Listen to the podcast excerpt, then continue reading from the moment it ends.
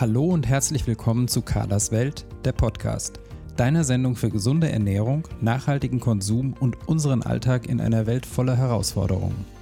Hier geht es um gesunde Ernährung und die nötigen Hintergrundinfos, entspanntes Kochen im Alltag, ein stressfreieres Leben, Genuss und Spaß mit hochwertigen Lebensmitteln, um ein verantwortungsvolles Leben und um interessante Menschen, deren Projekte und Biografien. Viel Vergnügen mit der neuen Folge von Carlas Podcast. Herzlich willkommen zu einer neuen Podcast-Folge von Carlas Welt, der Podcast. Heute habe ich die besondere Ehre, mit einer tollen Frau und wunderbaren Autorin über die Leidenschaft fürs Essen und Kochen zu sprechen. Elisabeth Bronfen lebt in Zürich und ist Kultur- und Literaturwissenschaftlerin, Professorin für Anglistik und Lehrstuhlinhaberin am Englischen Seminar der Universität Zürich, außerdem Global Distinguished Professor an der New York University. Sie hat zahlreiche Veröffentlichungen in den Bereichen Gender Studies, Psychoanalyse, Literatur, Film und Kulturwissenschaften. Im Echtzeitverlag hat sie 2016 ein Kochbuch herausgebracht, das den schönen Titel Besessen trägt und viel mehr ist als eine Sammlung von Rezepten. Wir sprechen über das Kochen als Leidenschaft, die Faszination für gute Lebensmittel, der Freude am Einkaufen auf Wochenmärkten und anderen Leidenschaften. Ihr Kochbuch hat mich in meiner ohnehin vorhandenen Freude am Kochen weiter bestärkt und einiges zutage gefördert, was ich beinahe vergessen hatte. Ich experimentiere seit einigen Wochen mit ihren Rezepten und schmökere in dem Buch, das seitdem wie ein guter Roman bei mir auf dem Nachttisch liegt. Da wir den Echtzeitverlag erwähnen und über das Kochbuch, andere Bücher von Frau Bronfen und weitere Autoren sprechen, sind wir wie immer verpflichtet, darauf hinzuweisen, dass dieser Beitrag Werbung enthält. Der Echtzeitverlag hat mir freundlicherweise das Kochbuch Besessen von Frau Bronfen für die Vorbereitung dieser Folge zur Verfügung gestellt. Ich bin aber nicht für das Interview bezahlt worden und selbstverständlich auch inhaltlich vollkommen frei. Ich wünsche dir viel Freude mit diesem spannenden Interview und bin sicher, dass auch du dich inspiriert fühlen wirst, dich wieder mit allen Sinnen der Freude am Kochen zu widmen. Ja, Frau Bronfen, ich freue mich sehr, dass Sie sich die Zeit genommen haben, dieses Interview mit mir zu führen. Ganz herzlich willkommen. Äh, ich freue mich auch. Vielleicht können Sie unseren Hörern zunächst einmal etwas über sich erzählen, wer Sie sind, wo Sie herkommen und vor allem, wie Sie zu der Frau geworden sind, mit der ich heute die Ehre habe, zu sprechen.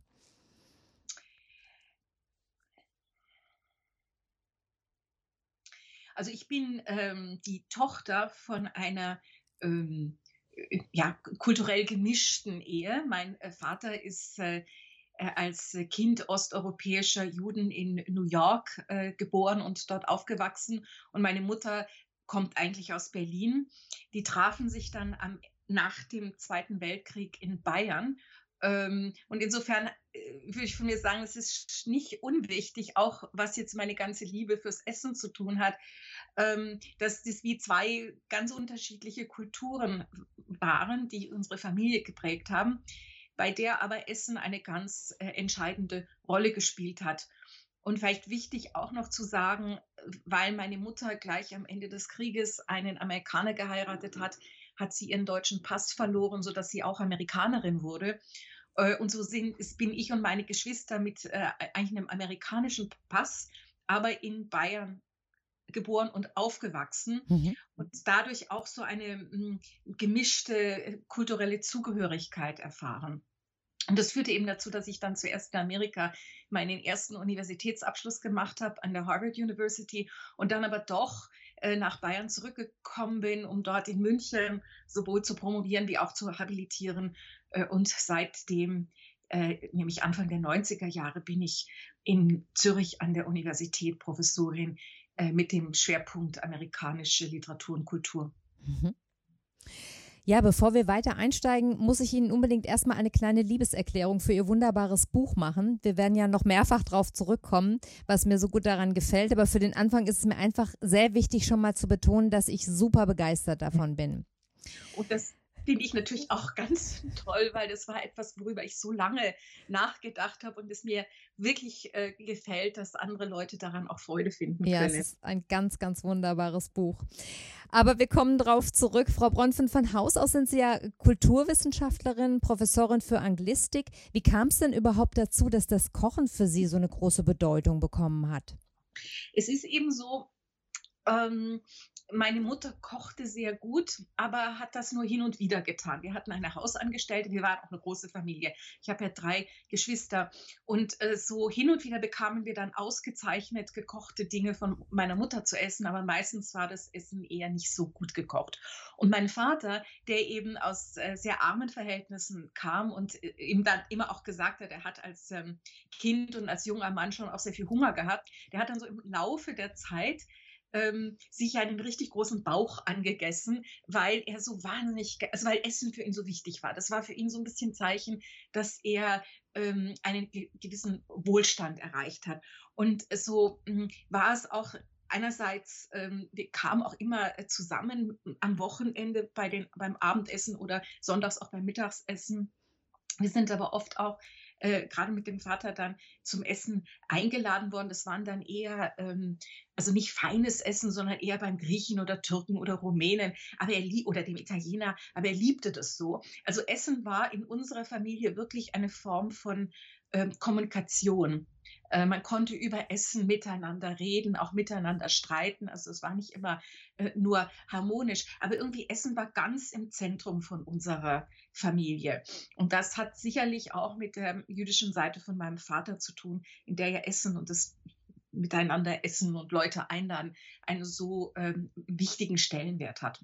Mhm. Und den Titel Ihres Buches, wie dürfen wir den denn eigentlich verstehen? Sind Sie wirklich besessen vom Kochen oder eher besessen vom Essen? Und wie äußert sich diese Besessenheit? Ja, ich habe natürlich lange äh, äh, an dem Titel, also nicht gefeilt, sondern ich suchte lange einen Titel. Ich habe dann auch von meiner Focus Group gesprochen. Also ich hatte so eine Gruppe Freunde, denen habe ich dann verschiedenste ähm, Titel äh, vorgeschlagen und gewartet, bis dann der kam, wo alle sagten, ja, das ist es. Aber ähm, besessen passte mir eben, weil da natürlich auch Essen drinnen ist und dann ist auch irgendwie Sitzen drinnen äh, und besessen im Sinne von ähm, wirklich leidenschaftlich für etwas sein und zwar alles rund ums Essen äh, und somit natürlich auch das Kochen, aber eben auch das, was man äh, mit ähm, Menschen am Essenstisch hinbekommen kann an Gesprächen, Freundschaften, die sich übers Essen, geteiltes Essen bilden, aber auch eben für sich alleine essen, weil man das kultiviert, was ich eben sehr tue äh, und eben auch über Essen und über ähm, äh, Zutaten und über das Kochen lesen und tatsächlich bis hin natürlich auch so zu den Läden. Das ist heute ein bisschen anders, aber äh, noch in den 90er Jahren gab es ja alle möglichen Dinge, die bekam man nur in England oder die bekam man nur in Italien. Und das heißt also, für mich war dann auch jede Reise äh, an einen anderen Ort damit verbunden, in England beispielsweise unbedingt die guten Käseläden zu finden, damit ich den besonderen Cheddar, den man nur dort kaufen kann, äh, wieder mit nach Hause bringen konnte. Aber zum Beispiel auch Pastinaken, die wir der längste Zeit gar nicht in ähm, äh, der Schweiz kaufen konnten. Also es ist wirklich alles, was mit Essen und Kochen und der Geselligkeit, die damit zu tun hat, ähm, alles das ist Teil von meiner Besessenheit. Ja, wir haben in der Hinsicht vieles gemeinsam, habe ich festgestellt. Und jetzt bin ich aber dann doch froh, dass ich die Frage nach dem Titel äh, gestellt habe. Ich habe erst gedacht, die ist so ein bisschen trivial, aber ich merke, dass Sie sich ganz viel Gedanken gemacht haben und tatsächlich diese wunderschöne äh, Kombination von Essen und Sitzen in dem Wort Besessenheit, das gefällt mir schon mal wieder sehr. Also auch dafür ein großes Kompliment. Es steckt viel mehr dahinter, als ich gedacht habe. Und es war auch nicht sofort. Also es war wirklich so, das kam erst in einem, in fact, da saß ich mit einer Freundin in Italien, in, in Rom, äh, äh, auf einer Bar und auf einmal meinte sie, besessen, wie wäre denn das? Und dann war ich, das war klar, das ist genau ja, richtig. Ganz, ganz wunderbar. Jetzt muss ich erst aber wirklich eine triviale Frage stellen. Wenn ich Sie auf die einsame Insel schicken würde, auf diese berühmte einsame Insel, auf die man nicht viel mitnehmen darf, was würden Sie denn da zum Essen mitnehmen? Auf was können Sie auf keinen Fall verzichten? Das ist mit der, mit der Insel natürlich schwierig, weil die müsste ja dann auch einen Kühlschrank haben. Aber ich werde trotzdem ein paar Sachen sagen, die für mich wirklich wichtig sind. Also es fängt tatsächlich auch mit dem Wein an. Ich bin jemand, die sehr den Wein lobt. Also jetzt nicht endlose Mengen, aber irgendwie Essen ohne Wein finde ich schon sehr traurig. Und ich sage ja auch immer, äh, Menschen, die nicht trinken, die machen mich tendenziell ein bisschen nervös. ähm, wobei es ist für mich Wein und auf keinen Fall Bier und eigentlich auch nicht Schnaps und auch nicht Cocktails. Ähm, ansonsten befürchte ich, mm, es sind so Sachen wie Teigwaren. Also wenn ich in meinem Leben nie wieder Teigwaren essen dürfte, fände ich das traurig. Und ich bin ja auch, ähm, habe hab eine große Liebe für Butter und Sahne. Aber ich würde tatsächlich auch sehr gerne Gemüse auf dieser Insel haben. Das heißt, ich müsste sie dann anbauen. Mhm. Ich weiß nicht, Spargel, Artischocken liebe ich besonders. Kohlrabi ist eine meiner großen neuen Entdeckungen. Also insofern, ich weiß nicht, ob das jetzt ein Bild gibt. Das muss eine, eine luxuriöse Insel sein. Ja, ich merke schon. In der Pressemitteilung zu Ihrem Buch heißt es auch, dass Sie die wohl größte Kochbuchsammlung Zürichs besitzen. Welche Bedeutung haben denn Kochbücher für Sie? Was reizt Sie daran, die zu sammeln? Es geht wirklich zurück darauf, dass als ich ein Kind war, gab es eine Zeitschrift, die hieß Menü. Also ich meine, wenn wir die heute sehen würden, wir fänden das furchtbar. Aber einmal in der Woche kam diese Zeitschrift und da waren Bilder von Speisen, die wir noch nie so zu Hause gemacht hatten und eben die Rezepte. Und das war eigentlich so dieses Lesen über Essen und, äh, und sich das visuell vorstellen, aber in diesem Fall auch anhand von Bildern. Das muss irgendwas in mir ausgelöst haben. Ähm, das wird mir erst nach, wurde mir erst nachträglich klar. Aber ich kann eigentlich schon so genau datieren, wann ich angefangen habe, ähm, so viele Kochbücher zu kaufen. Das war nicht, als ich das Gefühl hatte, ich muss jetzt einfach lernen, ein bisschen zu kochen, nämlich als ich Studentin war und von zu Hause wegzog. Da hatte ich dann so eine Handvoll dieser Bücher ich und meine Küche oder ich helfe dir in der Küche, also solche Art von Kochbüchern. Ähm, aber es war eigentlich der Autor Nigel Slater, den man ja jetzt mhm. seit Sängerin auch im Deutschen kennt. Ich weiß nicht, ich habe da so ein, ein kleines Taschenbuch mal gekauft. Ich weiß sogar noch, dass das in der englischen Buchhandlung in Paris war.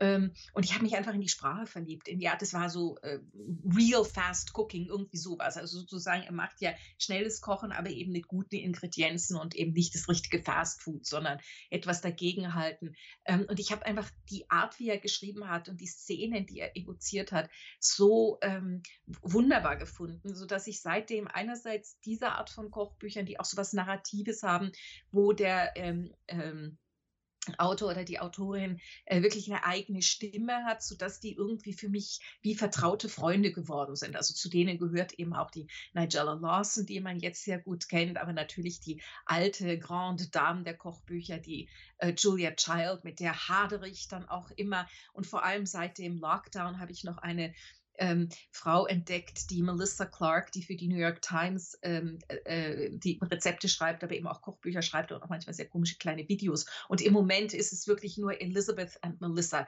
Wir, äh, wir haben ein sehr intensives Verhältnis miteinander. Und wenn ich dann für Leute koche, dann erzähle ich ihnen, ja, und Melissa findet dies und das. Und ich denke immer, Melissa, kennt sie denn Melissa? Also das ist so die eine, der eine Aspekt. Und der andere Aspekt war dann tatsächlich schon der, ähm, dass ich mir dann das Kochen beibringen wollte. Das heißt also, ähm, dass, dass ich wirklich auch Bücher ge äh, ge gekauft und auch zu, zu lieben gelernt habe und vielleicht auch zu viele davon habe, aber so das Gefühl, das ist eine Technik, die kann ich äh, irgendwann mal meistern, äh, sodass ich dann, also, also auch ganz gezielt, ich will jetzt wirklich wissen, was ist das Geheimnis hinter der japanischen Küche oder wie macht man jetzt wirklich ähm, äh, gute Eintöpfe etc. Also wirklich auch so, wie ich äh, als Wissenschaftlerin vorgehen würde, um irgendwie ein Phänomen, sagen wir mal Todesdarstellungen zu äh, verstehen, muss ich mir einfach so und so viele Bücher aneignen, in denen ich mich dann sozusagen sagen, langsam aber sicher durch diese ganze Materie äh, durchlese. Ähm, und das hat dann irgendwann tatsächlich eine Art Suchtcharakter bekommen, weil dann immer auf der Suche des neuen Buches mit den entweder wirklich wunderbaren Rezepten, die man natürlich alle nie nachkochen kann, aber nur die Fantasie, man könnte das kochen, ist ja schon so großartig. Oder eben von dem ein oder anderen Lieblingsautor, das ist dann eben ein bisschen schon wieder Krimi. Also was ist die neueste Lawson oder mhm. was das neueste Slater. Und dann irgendwann mal muss man einen Teil der Kochbücher auch wieder ähm, an andere Leute verschenken, weil irgendwann ja der Platz auch ausgeht. Aber es ist wie so ein, ja, es hat eben für mich schon auch damit zu tun, ich lese die ja hauptsächlich. Die geben mir dann Ideen äh, und dann habe ich das irgendwie im Kopf und kann dann, wenn ich dann in der Küche bin, das ich nicht unbedingt streng nachkochen, sondern mich davon inspirieren lassen, auch um dann Sachen auszuprobieren. Mhm. Also insofern auch in dem Sinne Kochbücher zur Inspiration. Mhm. Sie haben die Sprache und das Art des die Art des Schreibens, das Narrative angesprochen. Ist Ihr eigenes Kochbuch auch deshalb ein Kochbuch und ein Lesebuch zugleich geworden? Ja, es ist, ähm, hat sich auch entwickelt, dieses Kochbuch. Also es ist ja so, vor vielen, vielen Jahren wollte ich, also in den 90er Jahren, als ich äh, nicht viel älter war als meine Studenten, wollte ich ähm, mit denen ein Kochbuch machen, weil da, da waren, die Studenten waren nicht nur sehr gesellig in den 90er Jahren, das sind eben auch Zürcher Studenten gewesen, die waren auch sehr, die waren sehr kochbegabt, die hatten auch ihren eigenen Weinkeller und die sind am Wochenende Pilze sammeln gegangen und was weiß ich, also die kochten sehr viel besser als ich. Und wir haben dann so, so diese Mischung von studentischem Zusammenkommen über, was weiß ich, Texte lesen und dann gemeinsam auch kochen. Und da hatte ich so die Idee, das ist eben noch vor Jamie Oliver, die Idee mit denen ein Kochbuch zu machen, äh, wo man auch äh, so Schwarz-Weiß-Fotos hat von jungen Leuten, die miteinander kochen, essen und so weiter weiter. Und das sollte Studentenfutter heißen. Mhm. Und dieses äh, Buch hat, ist nie, äh, ist einfach nie äh, verwirklicht worden. Aber in meinem Kopf blieb die Idee, ich möchte so wahnsinnig gerne ein Kochbuch schreiben. Ich möchte unbedingt ein Kochbuch schreiben. Ich möchte die Rezepte, äh, meine eigenen Rezepte weitervermitteln. Ich möchte gerne übers Kochen schreiben. Ich möchte lernen, Rezepte gut zu schreiben und so weiter. Ähm, und eigentlich erst so über die Jahre äh, wurde mir klar, es muss auch eine Geschichte über mich sein, über mich und meine Familie, über meine ähm, Entwicklung auch als Köchin, weil ich natürlich als Studentin ein ganz winziges Kochrepertoire hatte und das seit der, seitdem wirklich sehr viel mehr ähm, perfektioniert habe. Und ähm, dann war wirklich so die Frage, wer macht jetzt mit mir ein Kochbuch? Also ganz bestimmt kein äh, typischer Kochbuchverlag, weil ich kein, ich bin keine Köchin, also keine irgendwie preisgekrönte Star-Chefin. Ich, ich komme nicht mal aus dem Food-Journalismus. Und es war insofern wirklich dann der Dialog mit meinem Verleger ähm, Wendelin Hess vom Echtzeitverlag. Das ist ein Zürich-Basler Verlag, der ja ähm, nicht nur die Julia Child und die Marcella Hassan herausgebracht hat, sondern der damit anfing, so die Doyenne der Schweizer Küche, die Marianne Kaltenbach herauszubringen und der eine, eine wirkliche Liebe für auch sehr schön gestaltete Kochbücher hatte. Und er sagte eben zu mir, dieses Buch muss schräg in der Landschaft der Kochbücher mhm. stehen. Also es kann nicht weiß und es kann auch nicht bunt vorne sein, sondern schau, Elisabeth, deine Lieblingsfarbe ist doch schwarz.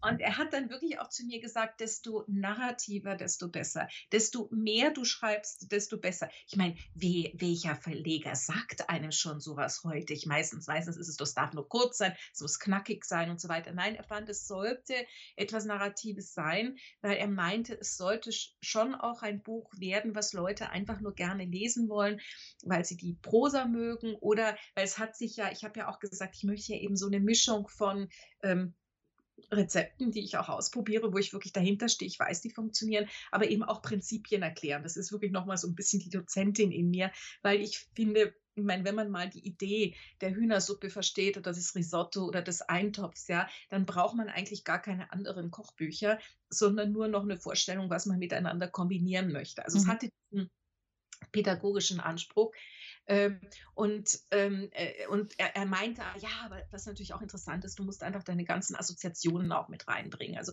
zum Film, zur Literatur, zu was immer.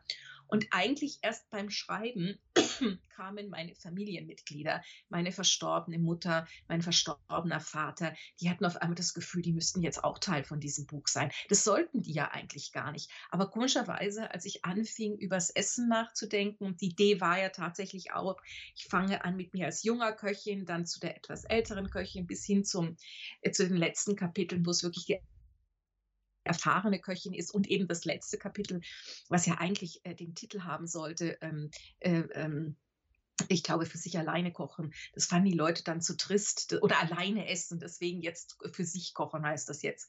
Äh, aber ich dachte so, das ist auch so ein bisschen die Kurve des Alters. Zum Schluss ist man dann eben alt und kocht nur noch für sich. Wie gesagt, das fanden die Leute, darf man da nicht drin haben. Es ist zu trist. Und komischerweise ist dieses letzte Kapitel, wo es wirklich um für einen Menschen kochen geht, das, was die Leute am meisten mhm. lieben, weil ein Kapitel für sich selber kochen, erstens, die meisten Leute kochen für sich alleine und zweitens, das kann man schnell noch doppeln für zwei, während wer kocht heute schon für vier oder sechs. Aber das war ja nicht meine, meine Konzeption, sondern es war so diese Bewegung hin zu, von, von früh bis eben ähm, äh, äh, wirklich sich so, so, also vollkommen realisiert haben. Und dann wurde mir immer klarer, es muss auch eine Familiengeschichte werden. Das heißt also, das ist nicht nur so am Anfang von den Kapiteln diese narrativen Momente, wo ich wirklich auch Szenen aufrufen wollte, sondern für so viel Rezepte wie möglich auch etwas Szenisches, damit klar wird, es geht beim Kochen auch um Erinnerungen. Mhm. Also nicht nur, dass ich mich erinnert habe, wann ich was wo gekocht habe oder mit wem ich das gegessen habe oder welche Assoziationen das ausgelöst hat, ähm, sondern äh, dass ich äh, wirklich auch hoffe, äh, dass das bei den Lesern sowas ähnliches auslöst. Also dass man sich an Speisen wieder erinnert und sie vielleicht auch verändert, aber dass man sich auch an das erinnert, was mit einer guten Speise in Verbindung gebracht wurde. Und so wurde das dann zu diesem extrem narrativen Buch. Und wie gesagt, der Verleger fand ja, desto länger, desto besser. Und nachdem er mir das gesagt hatte, konnte er natürlich, als er dieses, was weiß ich, 350-seitige Manuskript hatte, schlecht sagen, ja, das ist jetzt aber auch zu lang. Und das fand er auch nie. Also er fand eigentlich, ist, die Leute sollen sich in, das, in diesen, diese Prosa hineinfallen lassen. Und das Buch hat ja auch die Gestalt und die Größe von einem so einem richtig guten Roman und kommt komplett ohne Bilder aus. War das denn auch eine bewusste Entscheidung und wenn ja, warum? Nein, das war natürlich eigentlich keine bewusste Entscheidung, sondern eher Zufall, der sich aber als ein wirklich glücklicher erwiesen hat. Also Zufall, weil eigentlich hatten wir die Idee, ähm, dass es Fotos haben sollte, wobei natürlich das Geld für teure Food Photography nie da war. Aber das hat mit dem Fotografen nicht funktioniert. Und dann ähm, auf einmal, es war auch so eine, ich habe dann auch gesagt, wir müssen dieses Buch bis November rausbringen, weil sonst verpassen wir das Weihnachtsgeschäft. Also es geht einfach nicht. Insofern aus dieser Notlösung einerseits der Fotograf liefert nicht und zweitens, wir haben jetzt keine Zeit mehr, wirklich einen anderen Fotografen oder eine andere Fotografin zu finden ähm, wir müssen das jetzt machen, hat sich dann etwas Wunderbares herausgestellt, dass ich nämlich ähm, einerseits dieses Buch in, in Zürich heißt das jetzt das Buch ohne die Fotos. Haben Sie, also Leute haben, gehen dann in Buchläden, das sagen wir die Buchhändlerin und sagen, haben Sie das Kochbuch, das das ohne Fotos? Merkmal, ja. Ich meine, früher hatten die Kochbücher ja auch keine Fotos. Die große Julia Child in den frühen Büchern von, den ersten Büchern von Julia Child, das sind so ein paar Zeichnungen, ja. Mhm.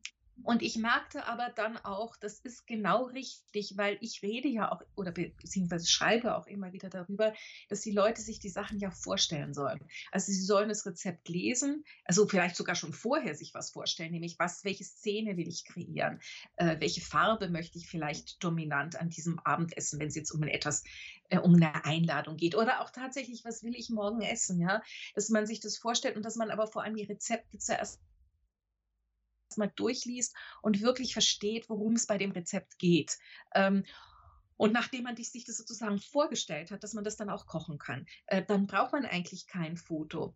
Und während ich ähm, von einigen Leuten höre, das geht für sie gar nicht, Kochbücher ohne Fotos können sie gar nicht vorstellen, höre ich von anderen Leuten, das sei so eine Entlastung, weil dann müssen sie nicht das, was sie gekocht haben, mit dem, was als ideales Foto in dem Buch drin steht, vergleichen und merken, das sieht ja nie so schön aus wie bei dieser Food Photography, weil das ist ja alles ganz künstlich bei der Food Photography. Das heißt, sie wissen ja gar nicht, wie es aussieht oder aussehen sollte. Und es gibt ihnen dann eine Art Befreiung, ähm, auch, auch das Gefühl von, ich muss es ja nicht an dem Bild messen, ich muss es ja nur an dem messen, ob ich es jetzt gut finde oder nicht. Mhm. Also insofern hat sich dieser Zufall ähm, eben als eine wirklich glückliche Wendung ähm, ergeben. Mhm.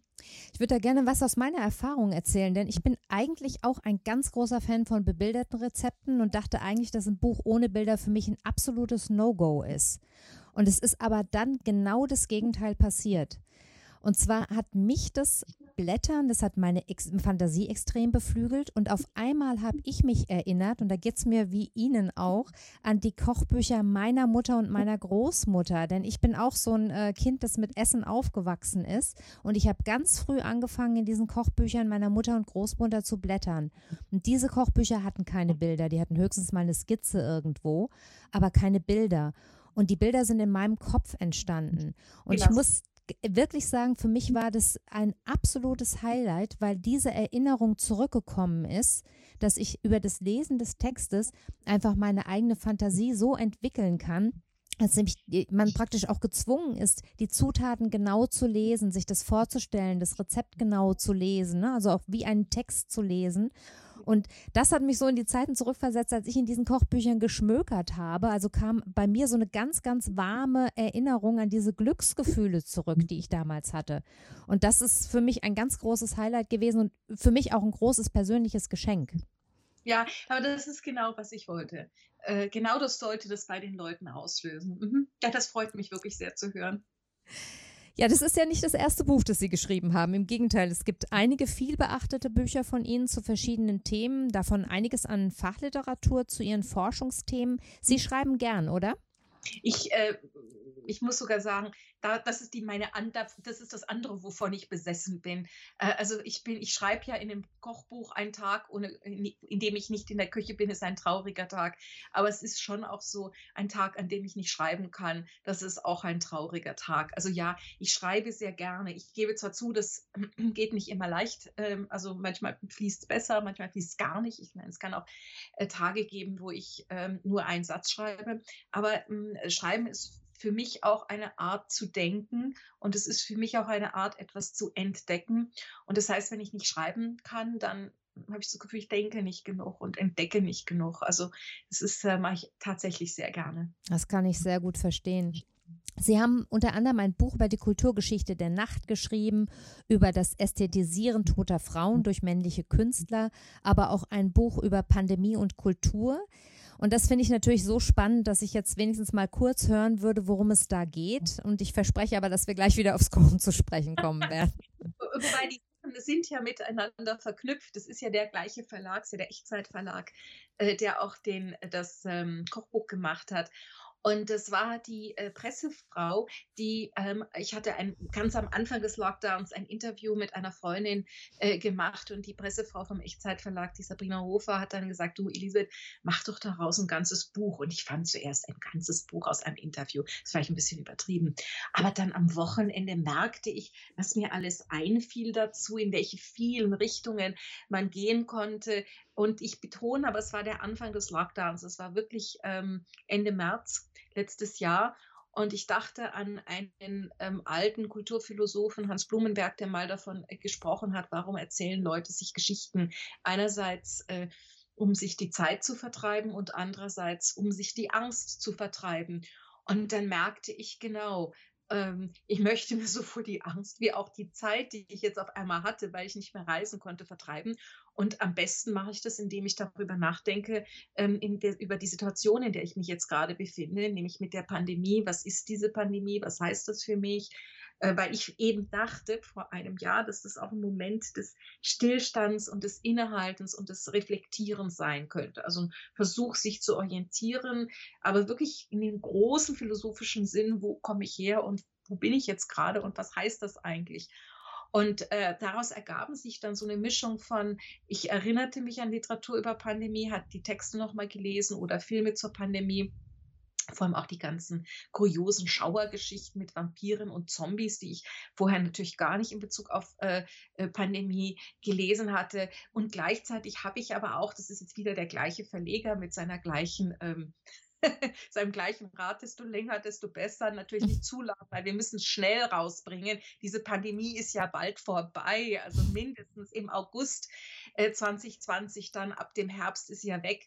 Ich meine, wenn man es gewusst hätte. Ja. Aber dann immer und bitte parallel dazu reflektieren, was du gerade erfährst, also erfahren, sprich, was du gerade im Netz an Geschichten findest. Und insofern war das so ein Versuch, wie so eine Art Kaleidoskop, so verschiedene Schlaglichter zu werfen. Also eben beispielsweise die Pandemie-Literatur, aber eben auch die interessante kulturgeschichtliche ähm, Verknüpfung zwischen Frau und, und äh, Pest, das ja von der äh, Pandora, die die Büchse aufmacht und da springt auch die Pest mit neben allen anderen Übeln raus. Oder Eva, die ja Krankheit und Tod in die Welt bringt. Oder eben die Hure Babylon.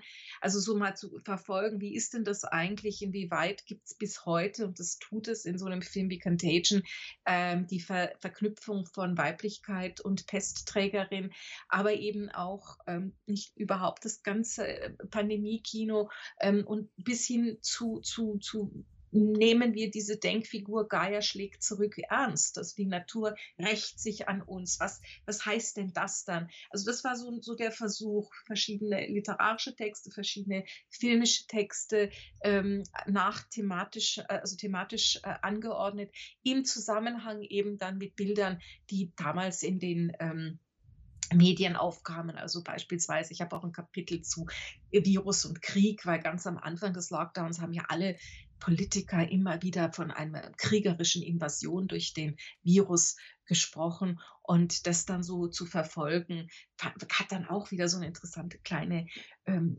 kleines, wie so, eine Art kleines Tapet ergeben. Also das ist so die Idee an, anhand von äh, äh fünf thematischen Blöcken, einfach mal so auch assoziativ ein, was ich das Pandemiearchiv nenne, sozusagen unser kulturelles Bild und Text und Filmarchiv nochmal gegen den Strich zu lesen, einfach auf die Frage, wie wurde in den letzten äh, paar hundert Jahren Pandemie dargestellt? Warum lieben wir diese Literatur?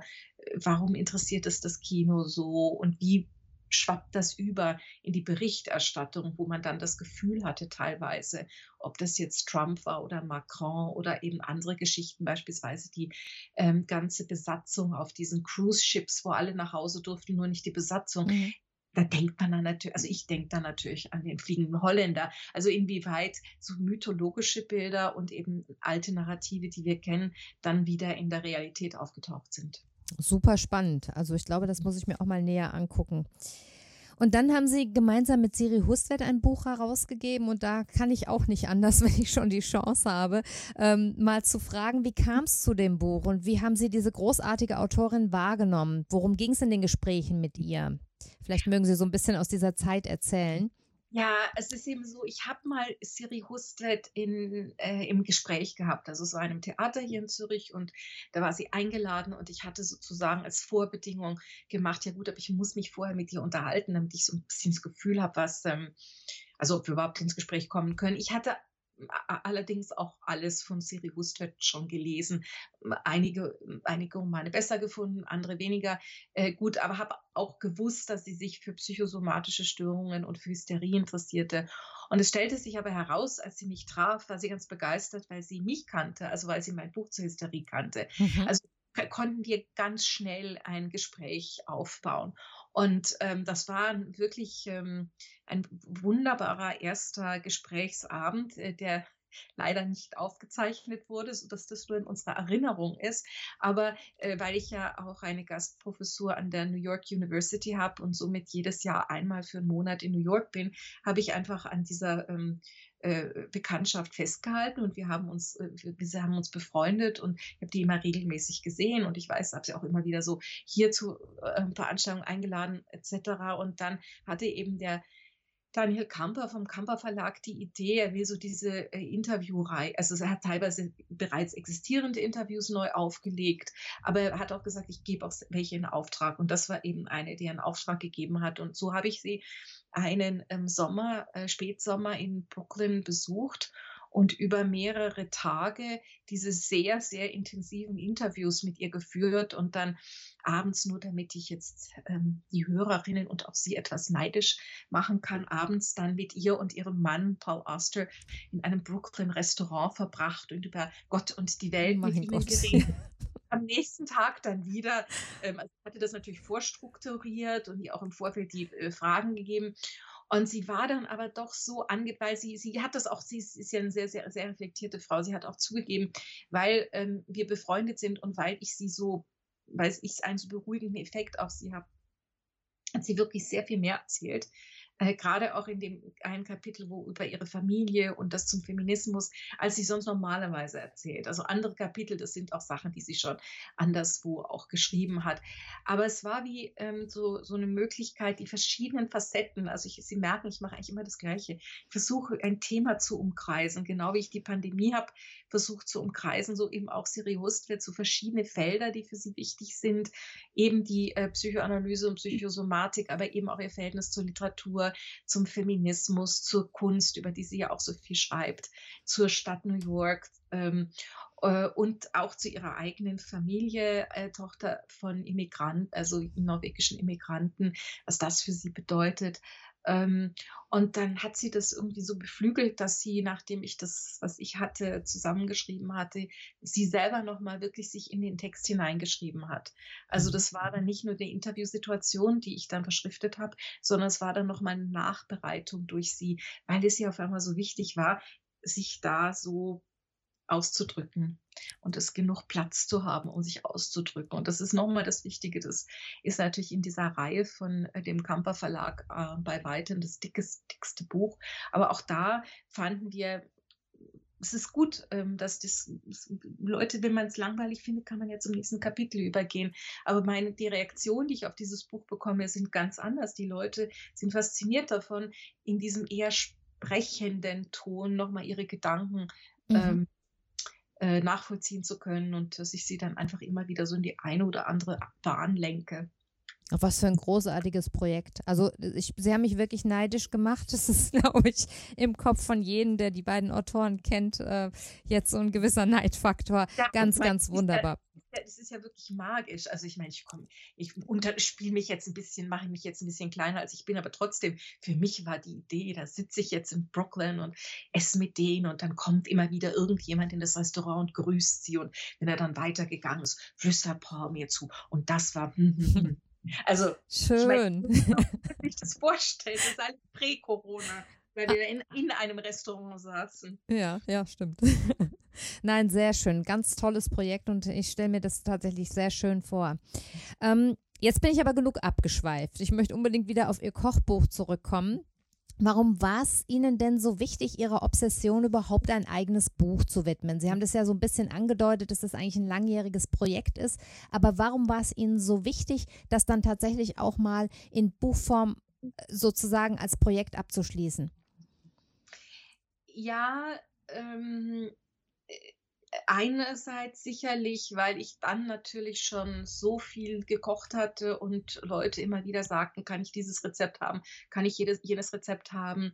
Ähm, und was ich vorher schon beschrieben habe, das kam aber eben erst später, dass das wirklich auch so eine, was man auf Englisch Going on Memory Lane, also sozusagen der, der, der, der Erinnerungsstraße entlanglaufen, habe ich nochmal wirklich die Vergangenheit aufrufen können und das ist mir jetzt insofern ähm, wichtig, weil ich in den letzten Büchern ja überhaupt ähm, immer mehr so ins ähm, belletristische, literarische hineingegangen bin, was meine Familiengeschichte äh, betrifft. Und tatsächlich sitze ich jetzt auch an einem Roman, der auch mit Erinnerungsarbeit und Familiengeschichten zu tun hat. Also es war schon ein bisschen die Vorarbeit, äh, weil auch über diesen Roman denke ich schon sehr lange nach. Also es war so ein bisschen die Fingerübung, mal zu gucken, kann ich auch anders schreiben, kann ich literarischer schreiben, kann ich szenischer schreiben.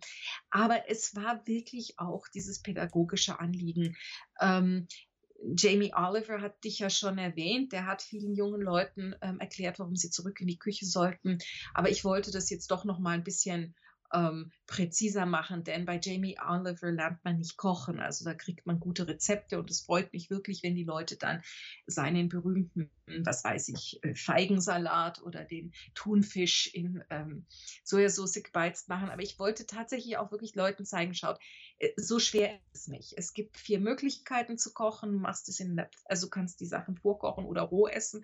Das ist das eine. Du kannst in der Pfanne machen Du kannst es im Topf machen oder du kannst es im Ofen machen. Das ist mehr oder weniger die Möglichkeiten, die du hast. Grillen, das kann man auch im Ofen oder in der Pfanne machen und was weiß ich, dieses ganze Räuchern oder so. Also das war ja, das war ja das Neue an dem Buch, das so aufzuteilen. Also nicht Vorspeise, Suppe, Pasta, Hauptspeise, Salat, sondern nach der Art, wie man kocht. Weil da war mein Gedankengang natürlich auch, man hat nicht viel Zeit, dann geht man eher zu einem Gericht, was man schnell in der Pfanne machen kann. Man hat Zeit, aber muss auch neben ja was machen, dann vorbereiten und den Ofen tun oder vorbereiten und im ähm, Kochtopf, beziehungsweise das kann man sogar vorkochen am Vortag etc. Und dann wollte ich das wirklich durchspielen, also fast so ein bisschen strukturalistisch, was sind dann die Möglichkeiten, wenn man etwas in der Pfanne brät? Am Stück oder nicht? Wenn nicht am Stück gehackt, geschnipselt oder in Streifen paniert oder nicht? Um wirklich mal so zu zeigen, wenn man sich das mal so vorgestellt hat, ähm, dann ähm, ist das Kochen auch nicht schwierig.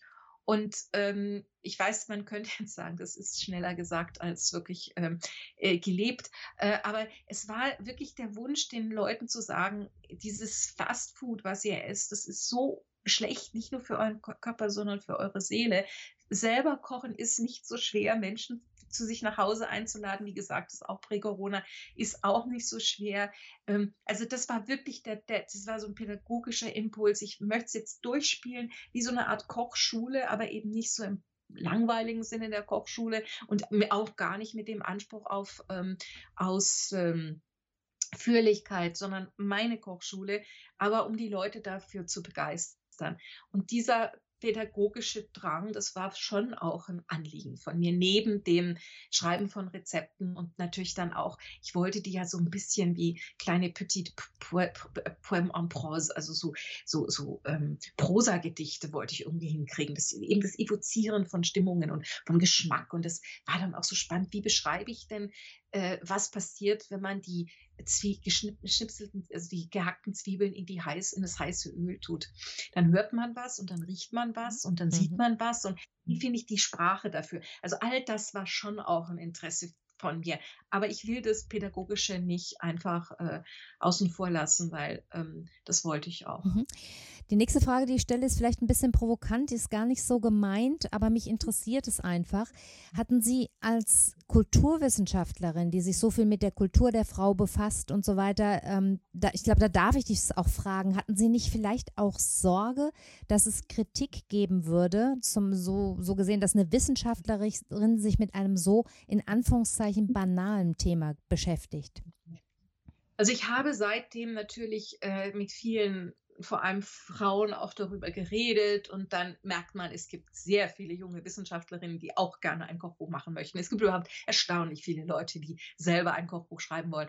Und diesen jungen Wissenschaftlerinnen habe ich gesagt, macht das erst, wenn ihr euch etabliert habt. Mhm.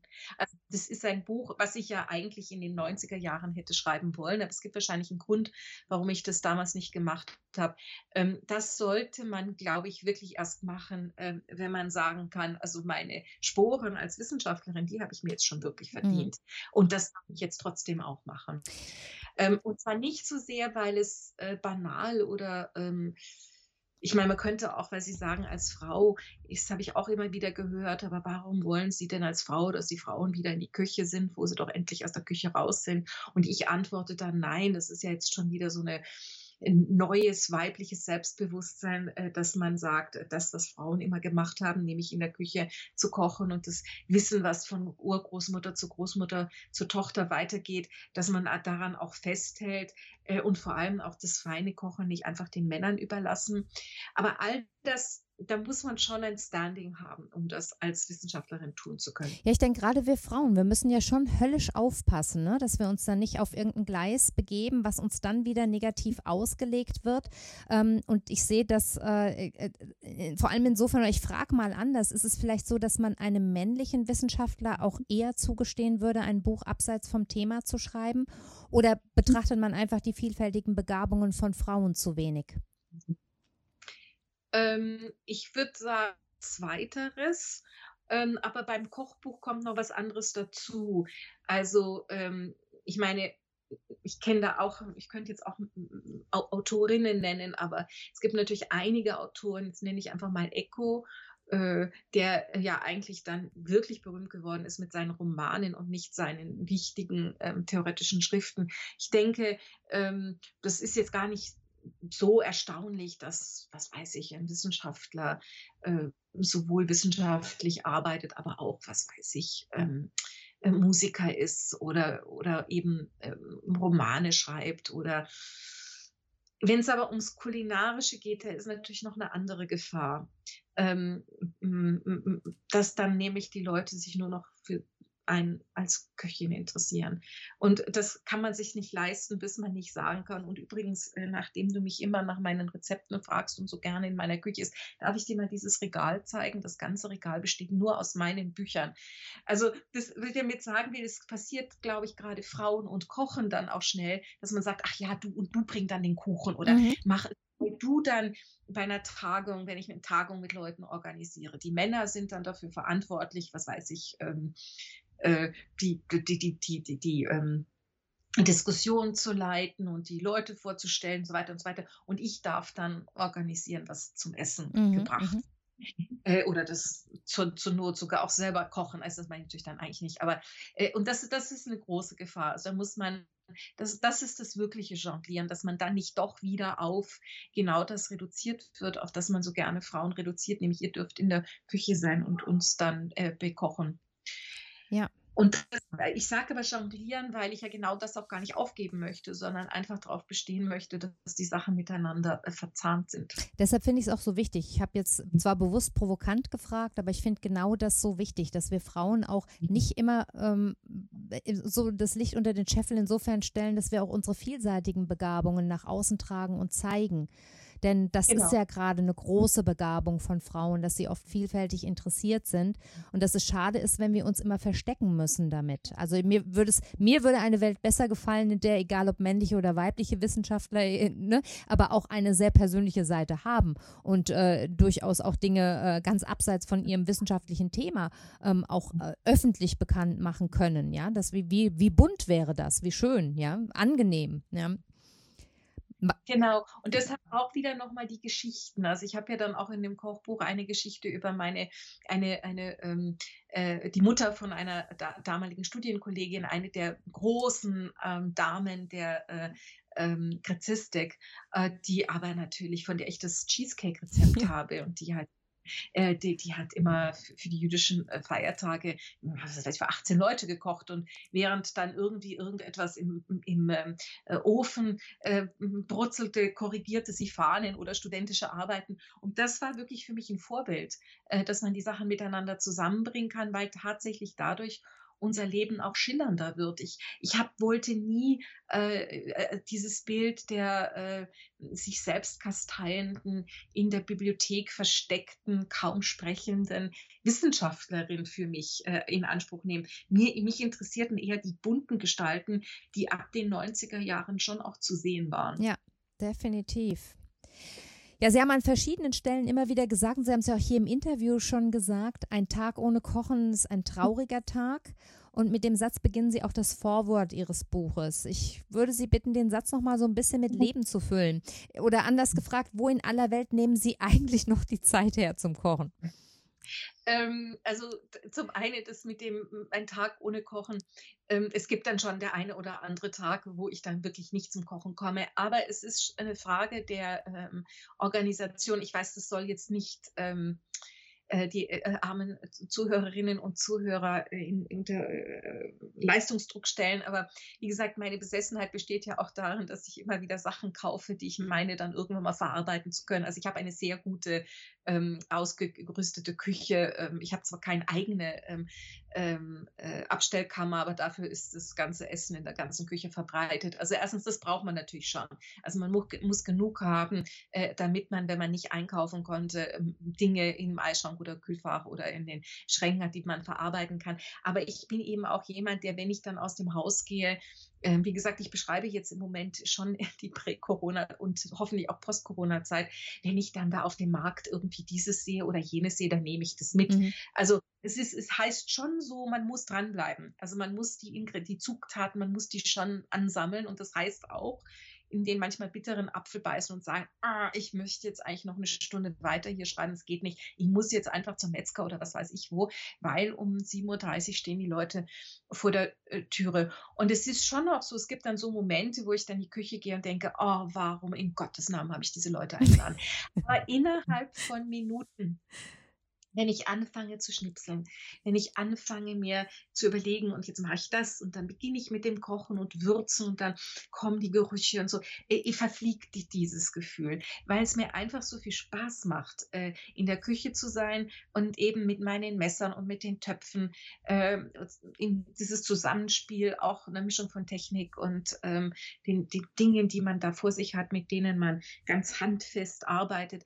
Und ich glaube, das hat schon sehr viel damit zu tun, dass ich ansonsten viel Zeit entweder vor dem Computer sitze und schreibe oder eben Bücher lese oder Sachen korrigiere. Äh, äh, und ähm, das ist eine völlig andere Art, äh, mit den Sinnen zu operieren. Also es ist wie so der Kontrast zu dem, mhm. zur eigentlichen Arbeit, die mir dann so viel Spaß macht. Also insofern und das nicht können, also ich, wie gesagt, ein, zwei Tage vielleicht, aber ich weiß schon, wovon ich rede, weil ich manchmal ähm, Gastprofessuren habe und dann wohne ich in, ähm, was weiß ich, in so, so, so Wohnungen, die einem dann gegeben werden und da ist kaum was in der Küche und es hat auch keinen Sinn, jetzt da irgendwie groß einzukaufen. Äh, und dann kann ich halt zwei Wochen lang nicht kochen und dann habe ich wirklich das Gefühl, ich will jetzt an meinen Kochherd hm. zurück. Ja, ähm, insofern haben wir da viel äh, gemeinsam, was, was, das, was das Kochen angeht und auch diese Freude am Kochen. Ähm, bei uns ist es immer so, wir gehen wahnsinnig gerne auf den Wochenmarkt und äh, der Samstag ist für mich der einzige freie Tag und ich stehe trotzdem freiwillig sehr früh auf, um so früh wie möglich auf dem Wochenmarkt zu sein. Natürlich jetzt in Corona-Zeiten leidet das alles ein bisschen, weil es nicht so viel Freude macht. Aber mir gibt, äh, meine Freunde staunen dann oft ne, und sagen, was, wieso schläfst du den Samstag nicht aus? Warum machst du dir den Stress? Aber genau das ist es für mich nicht. Und wir haben außer dem Kochen auch noch die Gemeinsamkeit, dass sie erzählt haben, und ich habe mich da so wiedergefunden in ihren Schilderungen, dass sie sogar auf Reisen Wochenmärkte Märkte aufsuchen. Und ja. wir machen das auch regelmäßig. Also unsere Urlaube bestehen tatsächlich darin, dass wir irgendwo hinfahren, wo wir es kulinarisch interessant finden. Und dann ist das Erste, was wir tun, dass wir die Restaurants ausfindig machen und die Wochenmärkte. Und für mich ist überhaupt nichts Schöneres gibt, als irgendwo in Italien oder in Frankreich auf den Markt zu gehen, den, die Körbe zu füllen und dann zurück in die Ferienwohnung zu gehen und wie verrückt zu kochen den ganzen Tag. Das ist Urlaub. Und ich habe mich sehr gefreut, dass ich nicht die Einzige bin weil ich da doch immer ein bisschen äh, merkwürdig angeschaut werde, wenn ich das in meinem Umfeld erzähle. Aber Sie kennen das auch so, ne? Ja, nein, also absolut.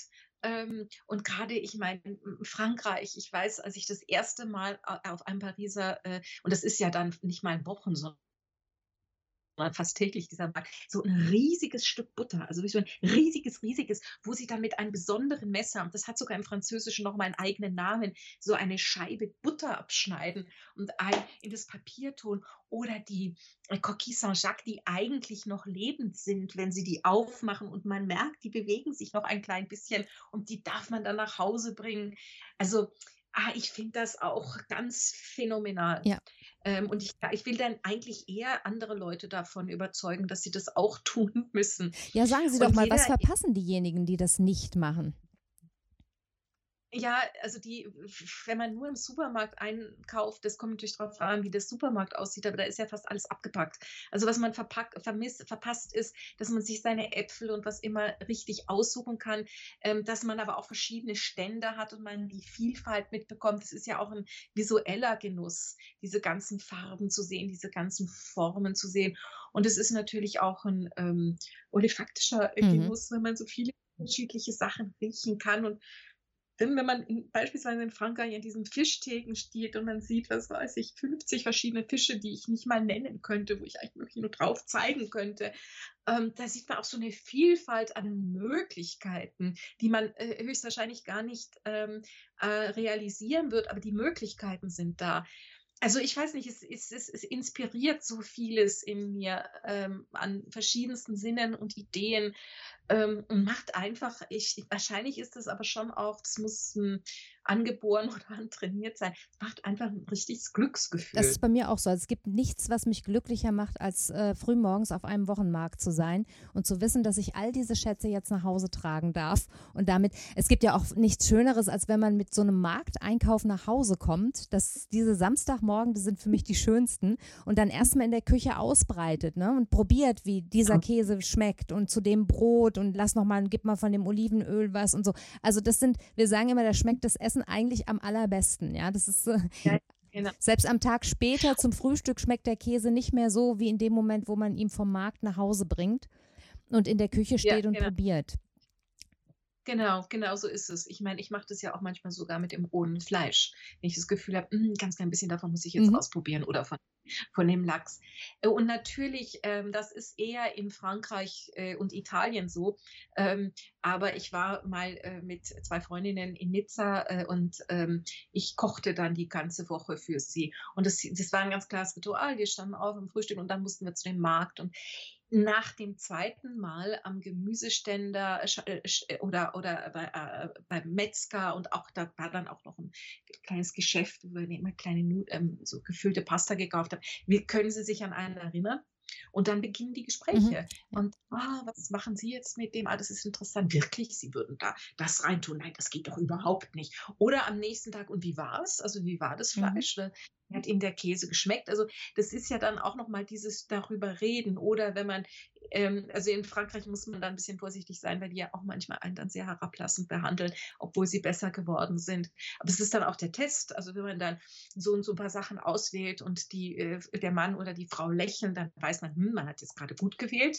Ja. Aber auch die ganzen Gespräche, die am Markt mit Menschen äh, dann passieren und wenn man dann Rückmeldung geben kann oder wenn man sie um Hilfe bittet, ah, was, hier ist dieser Fisch, wie soll ich denn diesen Fisch machen? Wenn man dann einen besonders begeisterten Italiener hat, das ist mir auch mal passiert, dann egal, ob da jetzt 20 Leute in der Schlange stehen, holt sein Cellphone raus und zeigt ein kleines Video, wie die Mutter, wie er die Mutter aufgenommen hat, wie sie diesen Fisch zubereitet hat so viel Freude gemacht hat, zu vermitteln, nicht wahr? So hat meine Mama das gemacht und das ist der einzige Weg, wie man diesen Fisch zubereiten kann. Also es ist ja auch alles sehr kommunikativ und das geht wirklich verloren, wenn man nie auf Wochenmärkte geht. Ja, und es ist eine wunderbare Freude. Also das kann ich absolut bestätigen. Wir haben, wir fahren relativ häufig in die Nähe von Amsterdam haben da so ein kleines Ferienhaus, also nicht ein eigenes Ferienhaus, mieten da so ein kleines Ferienhaus, immer dasselbe an.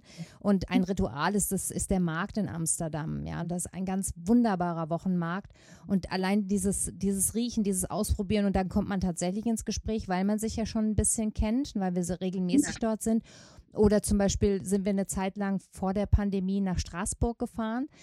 Völlig verrückt manchmal. Also wirklich früh morgens los, mein Mann teilweise mit dem, mit dem Zug gefahren und äh, seinen Kisten, um die Dinge von dem Markt zu holen. Also absurd, wenn man es jemandem erzählt, ja, weil die Leute sagen, so ein Quatsch, was für ein ungeheurer Aufwand, ja, ein finanzieller, ein zeitlicher Aufwand, aber wir eine solche Freude daran hatten, diese Dinge zu haben und auch ja. immer wieder dorthin zurückzukehren und dann tatsächlich, so wie Sie sagen, auch mit den Marktbeschickern ins Gespräch kommen, die dann schon wissen, ah, du bist es wieder, ja, ähm, hast du den Weg hierher gemacht, das ist ja wahnsinnig verrückt, ja, bist, da bist du wieder mit deinen Boxen, deiner Stellage, ja, damit du alles transportieren kannst. Und äh, das ist, das ist ja wie, wie Freundschaften pflegen. Ja. So ist es, ja.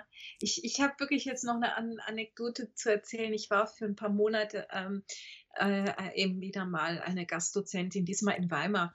Und also in Weimar gibt es nicht so viel, was man machen kann. Da gibt es eine Weinbar, da habe ich dann also praktisch jeden zweiten Tag gelebt und sehr viel Wein gekauft. Also das wurden Freundschaften. Und dann gab es aber eben diesen Wochenmarkt, der aber tatsächlich täglich war. Und da habe ich Spinat bekommen, wie ich den noch nie vorher bekommen habe. Der war nämlich aus dem Garten von der äh, Marktfrau und frische Erbsen und so weiter und so weiter. Und ich habe das sehr euphorisch eingekauft. Ähm, also es ist wahrscheinlich, es ist auch nicht, so sind nicht die meisten Thüringer. Also die, der bin ich dann auch aufgefallen. Und dann hat sie aber auch immer von mir Rückmeldung bekommen, weil ich ihr von dem Spinat erzählt habe, was ich damit gemacht habe und von den Bohnen und dem Kraut und was ist denn das? Das kenne ich überhaupt nicht. Und als ich dann nach meinen äh, paar Monaten in Weimar äh, wieder wegzog, bin ich nochmal zu ihr hin und habe ihr gesagt, also ich fahre jetzt wieder nach Hause und dann hat sie mich in die Arme oh. genommen weil ich sie, es, es hatte ihr so viel Spaß gemacht, mir über die, diese Wochen hinweg immer ihr Gemüse zu verkaufen. Also ja, das sind Gemeinschaften, die wichtig sind. Und das war ja früher überhaupt so, nicht wahr? Ja, eben. Mhm. Äh, 200 Jahren, noch vielleicht sogar so noch vor 100 Jahren, der Bäcker, der, der, der Metzger, der Fischer, äh, die, die, die, die, die, die, die, die, die Gemüseleute, das waren ja die Leute, mit denen man einen ganz regelmäßigen Austausch hatte. Mhm. Wir beide haben auch ein Fable für die Planung, habe ich festgestellt. Also ich bin auch jemand, der seine Woche kulinarisch stets im Voraus plant und ich habe in Ihrem Vorwort gelesen, dass Sie das auch tun. Warum ist das aus Ihrer Sicht wichtig? Also man muss dann natürlich mit Kontingenzen leben, weil manchmal passiert es, dass jemand anruft und sagt, lass uns ins Restaurant gehen oder du komm zu mir und dann ist der Plan ein bisschen ins Wanken gekommen. Aber ähm, gerade wenn man viel zu tun hat, äh, sollte man sich überlegen, ähm, wenn ich das und das dort und dort kaufen kann, auf dem Weg dorthin und so weiter. Also es ist einfach auch ein, äh, schlussendlich ist es ein, ähm, ein, ein, ein Zeitspar. Äh, Projekt. Aber es ist schon auch so, ich will eigentlich auch ausgewogen kochen. Also ich will jetzt nicht fünf Tage hintereinander Pasta essen oder mhm. was weiß ich, Rindsrouladen. Also ich überlege mir schon, hm, dass ich da so, so wie so eine Mischung hinkriege. Und vor allem, es gibt Struktur. Äh, das ist äh, auch ganz entscheidend. Ähm, es ist ja etwas, was wir jetzt in der Pandemie merken, dass das etwas schwerer einzuhalten ist. Es gibt einfach Struktur. Ich überlege mir, was möchte ich dann und dann und dann. Dann überlege ich ja schon mal, was ist Montag los und Dienstag, ah, Dienstag, Mittwoch kommen diese Leute.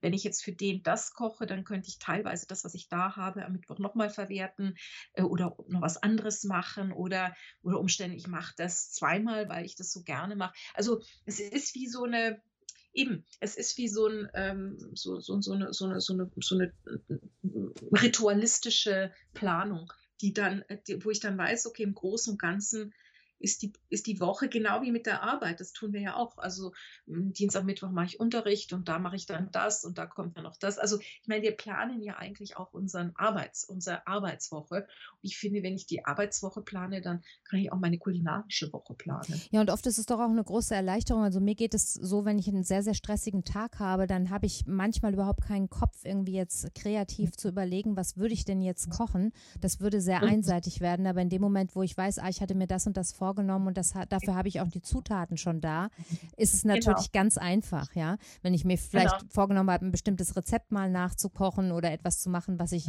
was ich gerne esse oder einfach äh, auch zubereiten kann, dann, ne, dann schaue ich auf meinen Plan und denke, ah ja, genau, heute wollte ich das machen, stimmt ja, ja. Genau so ist es. Entsteht denn ein gutes Gericht schon im Kopf?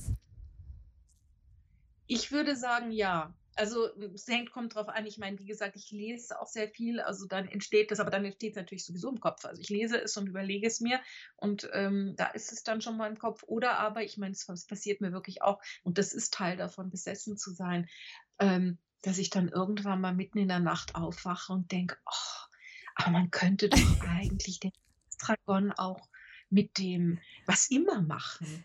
Ich kenne das, ja. Ich, ich kenne das. Estragon und Spargel. Ha, das, ach, oder ich habe doch da noch diese, diese, diese, ähm, mm, diese, diese Brotmischung, die ich für meine, ähm, was weiß ich, für meine ähm, äh, Lammracks benutzt habe. Aber wenn ich die kross anbrate, dann könnte ich die doch über die Pasta mit den Avocados tun. also ja. Ja. Genau. Genau, und am besten ist, man hat dann was zum Notieren. Und nein, nein, ich habe immer was. Ich habe dann, dann, dann ist ein Zettelchen und dann steht da Cross, Cross, Krümel, irgendetwas. Also so, dass ich es dann am nächsten Morgen nicht, auch wieder ins ja. kann. Oder manchmal auch nicht, ne? Dann steht wieder ein neues Gericht. Ja. Auch nicht. Und wie gesagt, ich habe eben, also jetzt habe ich ein etwas größeres Format. Ich habe halt diese schwarzen Notizbücher und da schreibe ich dann, äh, aber immer erst, wenn ich es ausprobiert habe. Also ich teste es und dann, dann, dann wird es verschriftet. Ja, ich schreibe ähm, auch viel auf, ja. Ja. Mhm. Ja, wir haben ja schon darüber gesprochen, dass das Sammeln von Kochbüchern auch eine Ihrer Leidenschaften ist und äh, Sie haben auch schon einige Ihrer Lieblingsbücher ähm, erwähnt oder die Köchbücher, die Sie, Köche, die Sie inspiriert haben und Sie ähm, erwähnen auch einige Lieblingsbücher in Ihrem ähm, Buch. Ähm, jetzt haben wir vorhin die einsame Insel gehabt. Jetzt nehme ich das nächste Klischee und frage mal, welche drei Kochbücher aus Ihrem Bestand Sie denn bei einem Hausbrand retten würden. Natürlich jetzt unter der fiktiven Annahme, dass Sie keins davon wieder beschaffen könnten. Oder einfacher gesagt, welche drei Kochbücher aus Ihrem Bestand sind für Sie unverzichtbar?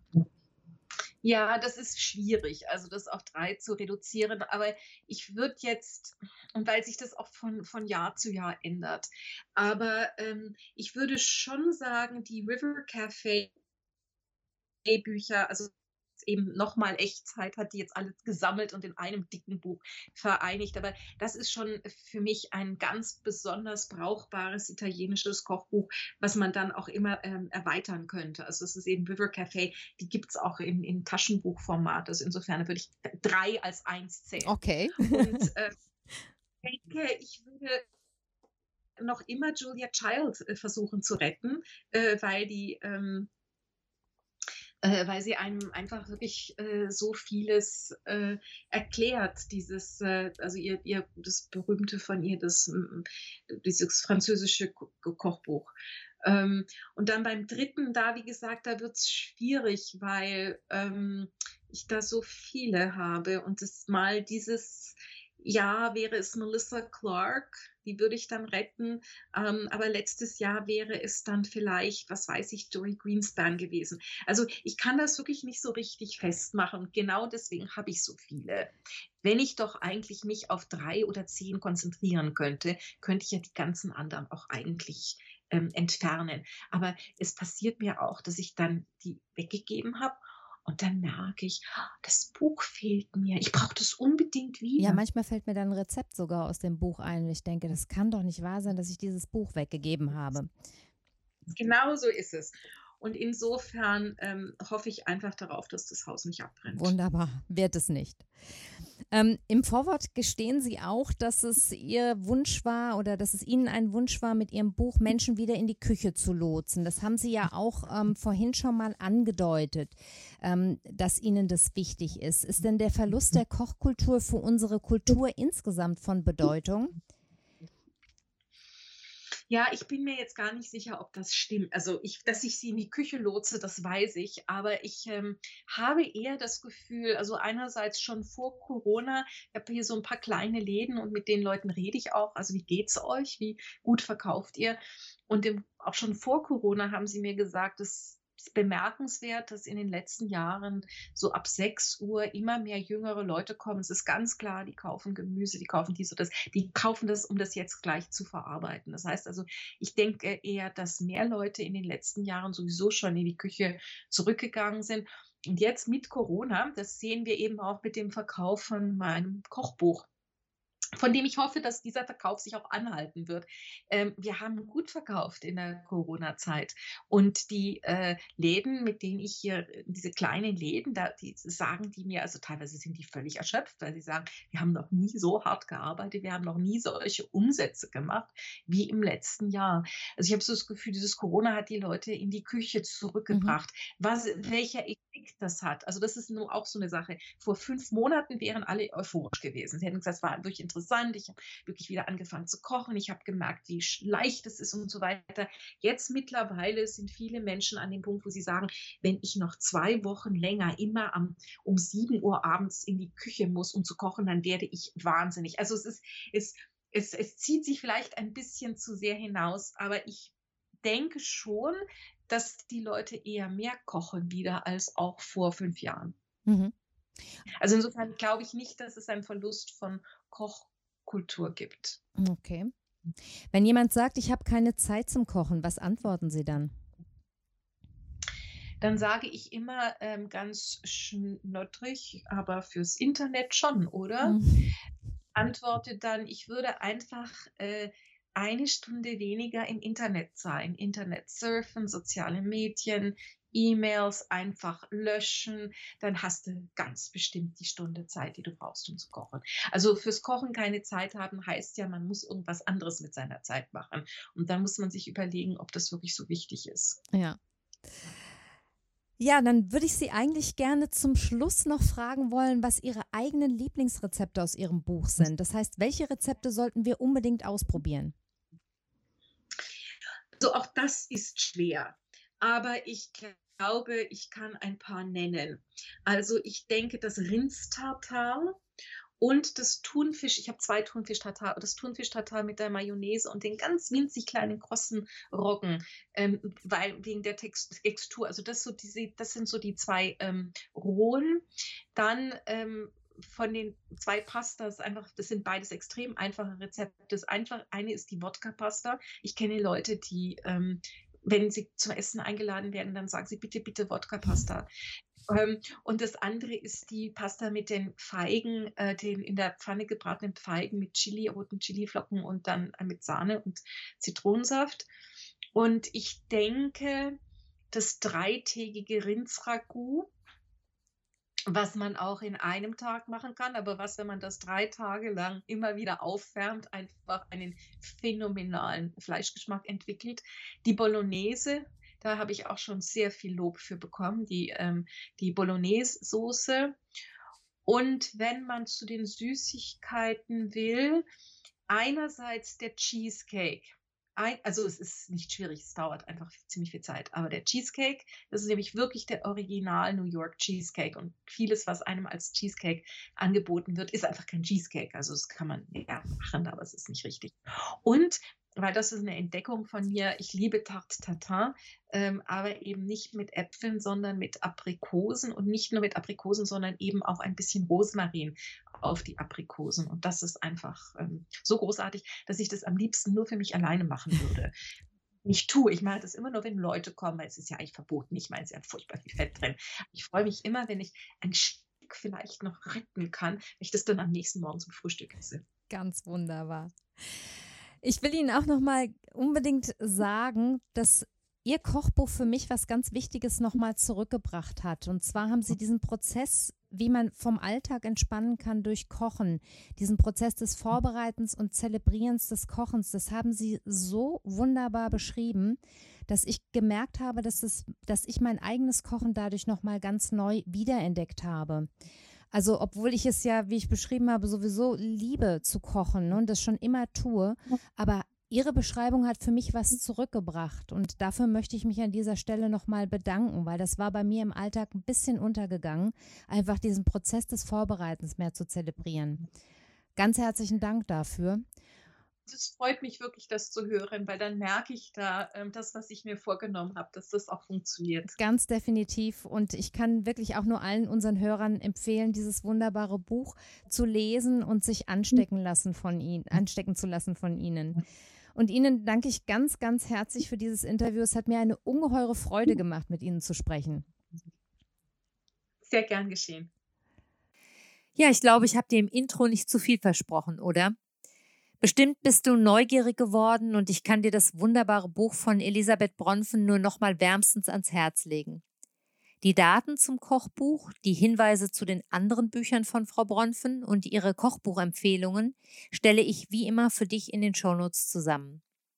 Wenn du Rückfragen hast, kannst du mir jederzeit auch gerne schreiben, am besten per E-Mail an info@kalas-welt.de. Bedanken möchte ich mich auch beim Echtzeitverlag für die Kooperation und bei denjenigen Hörern, die unsere Arbeit zu schätzen wissen und diesen Podcast finanziell unterstützen. Informationen dazu findest du ebenfalls in den Show Notes. Ich freue mich, wenn du den Podcast in deiner Podcast-App positiv bewertest und darauf, dich in einer der nächsten Folgen wieder begrüßen zu dürfen. Alles Liebe, deine Carla.